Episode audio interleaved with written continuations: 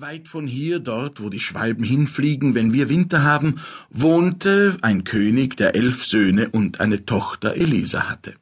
Die elf Brüder waren Prinzen und gingen mit dem Stern auf der Brust und dem Säbel an der Seite in die Schule. Sie schrieben mit Diamantgriffeln auf Goldtafeln und lernten ebenso gut auswendig, wie sie lasen.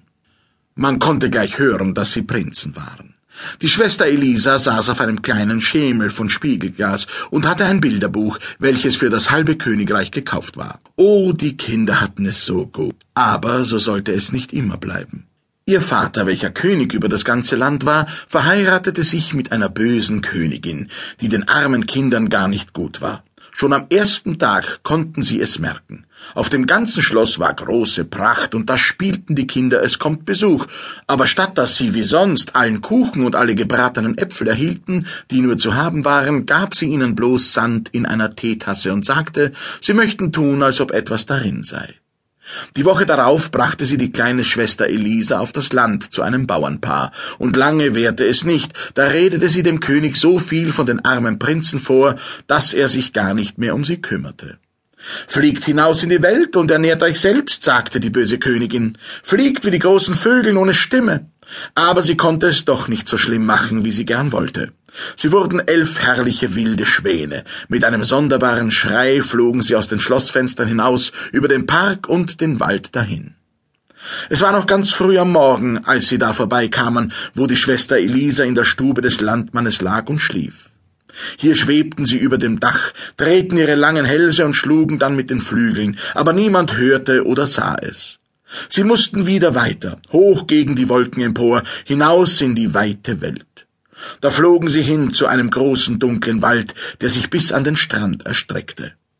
Die arme kleine Elisa stand in der Stube des Landmannes und spielte mit einem grünen Blatt. Anderes Spielzeug hatte sie nicht.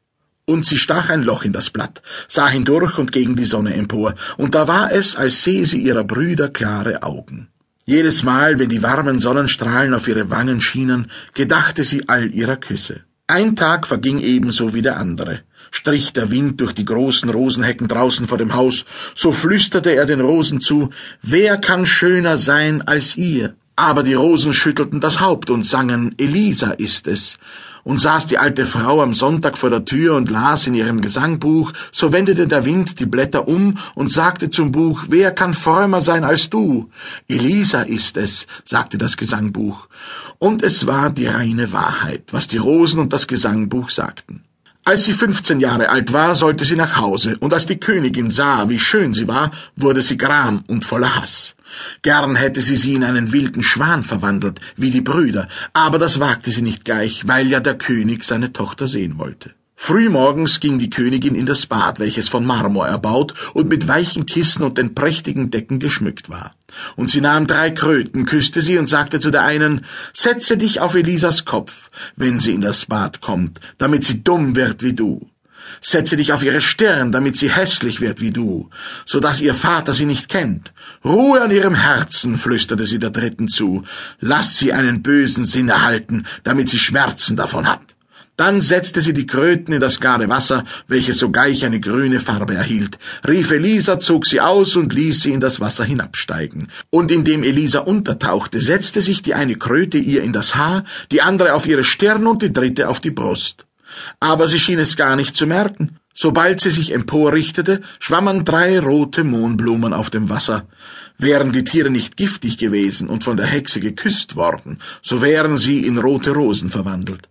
Aber Blumen wurden sie doch, weil sie auf ihrem Haupt und an ihrem Herzen geruht hatten. Sie war zu fromm und unschuldig, als dass die Zauberei Macht über sie haben konnte.